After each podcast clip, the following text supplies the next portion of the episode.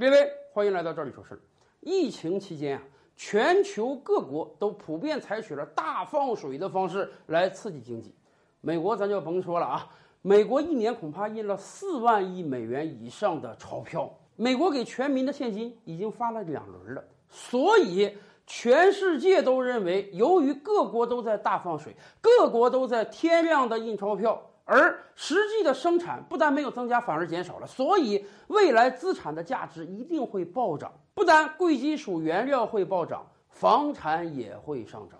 所以很多人都说啊，在二零二一年，为了保证你手里的钱不要变毛，最好的方式是买房子。因此，最近一段时间，上海也好，广州也好，深圳也好，我们看到了很多城市出现了抢房潮。甚至有的城市，比如说深圳吧，由于限价的因素啊，新房的价格还要低于周边的二手房，以至于新房开盘当天，咱不要说秒空啊，认购的人远远多于房屋的数量。甚至新房刚开盘的时候，开发商都不得不啊要求购房者提供各种各样的资料，什么资信证明啊、资产证明啊，才能允许你进来摇号。说实话，我们真是很担心啊！在全球大放水这个趋势下，我国各城市的房价应声而涨。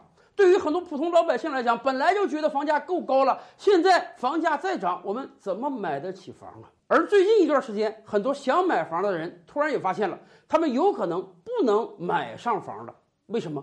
银行不给放贷了，很多地方银行高挂免战牌啊。银行跟这个贷款客户讲：“对不起啊，我们现在没有额度啊，房贷这块我们因为没有钱，所以停了。你要买，恐怕要等到几个月之后了。”这是怎么一回事呢？说实话，银行的停贷或多或少也是在给这个房产升值降火。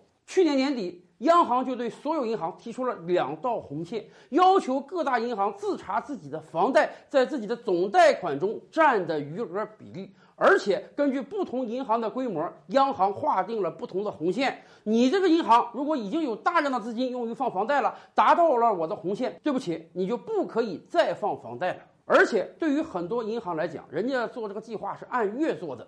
一月份由于房贷实在太火，很多银行已经把自己一月份的这个额度啊用完了，所以有的银行就跟购房者讲：“对不起，我现在额度没有了，一月份你就不要考虑贷了，你可能等二月份、三月份我们额度恢复之后才能给你贷款。”这些年来，随着全国各城市房价的不断上涨，说实话，真正能够全款买房的人不是那么多了。很多人都一定要借助银行贷款这个资金杠杆才能买得起自己房。所以，当银行停贷之后，很多人就没有足够的资金能买到房了。我觉得这多少也是一个好事儿。银行停贷能把我们房产上涨这个虚火多少压一压。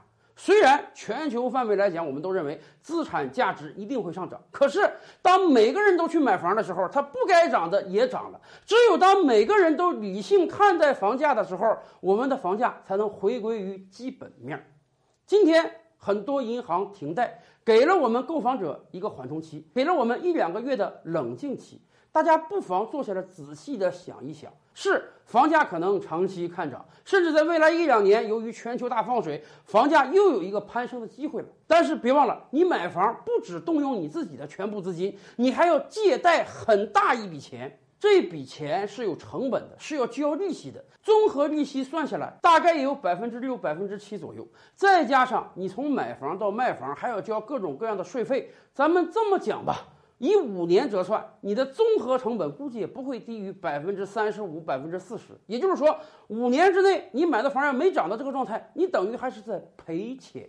所以，很多购房者真得仔细算一算了：我买这个房到底是为了我自己要居住呢，还是我想炒一把？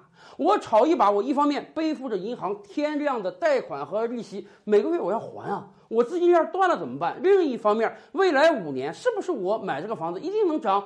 百分之四十以上，要知道，在很多城市，房价动辄都十几万一平了。未来还有人能以十五万甚至二十万一平的价格接手你的楼盘吗？所以，当银行停贷的时候，我们真得仔细思考一下：你买房到底是为了炒，还是为了住？